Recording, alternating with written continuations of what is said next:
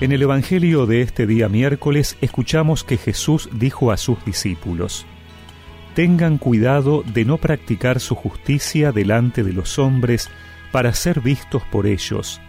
De lo contrario, no recibirán ninguna recompensa del Padre de ustedes que está en el cielo. Por lo tanto, cuando des limosna, no lo vayas pregonando delante de ti, como hacen los hipócritas en las sinagogas y en las calles, para ser honrados por los hombres. Les aseguro que ellos ya tienen su recompensa. Cuando tú des limosna, que tu mano izquierda ignore lo que hace la derecha, para que tu limosna quede en secreto, y tu Padre que ve en lo secreto te recompensará. Cuando ustedes oren, no hagan como los hipócritas. A ellos les gusta orar de pie en las sinagogas y en las esquinas de las calles, para ser vistos por los hombres. Les aseguro que ellos ya tienen su recompensa. Tú, en cambio, cuando ores, retírate a tu habitación, cierra la puerta y ora a tu Padre que está en lo secreto, y tu Padre que ve en lo secreto te recompensará. Cuando ustedes ayunen, no pongan cara triste como hacen los hipócritas, que desfiguran su rostro para que los hombres noten que ayunan. Les aseguro que con eso ya han recibido su recompensa. Tú, en cambio, cuando ayunes, perfuma tu cabeza y lava tu rostro, para que tu ayuno no sea conocido por los hombres, sino por tu Padre que está en lo secreto, y tu Padre que ve en lo secreto te recompensará.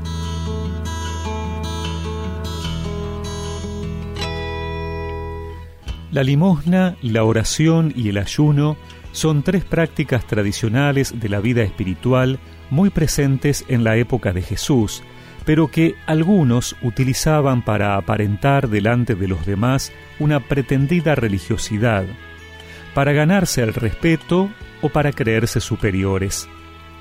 Por eso Jesús pide que ellas se hagan de un modo reservado, en lo secreto. Ahora, ¿Cómo se compatibiliza esto con la necesidad de dar testimonio de nuestra fe? Hemos escuchado a Jesús decir que nuestras obras deben brillar ante los hombres, ser luz para que los demás crean. ¿Por qué esconderse cuando uno reza o hace una obra de bien si ello puede significar un testimonio para que otros crean en Cristo? En realidad, lo que Jesús quiere es que evitemos la hipocresía es decir, aparentar algo que no somos. Nuestra recompensa no está en el aplauso de los demás.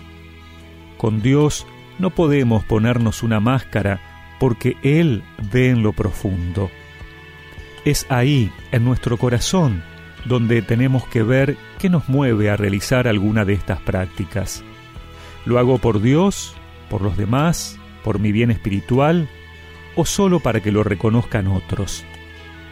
Hoy podemos pedirle al Sagrado Corazón que nos dé la capacidad de ver en el nuestro para obrar con sinceridad.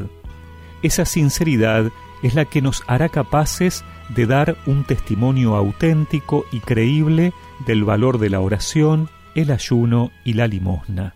Ten cuidado cuando hablas, cuidado de lo que dices Dime qué es más importante, el árbol o sus raíces.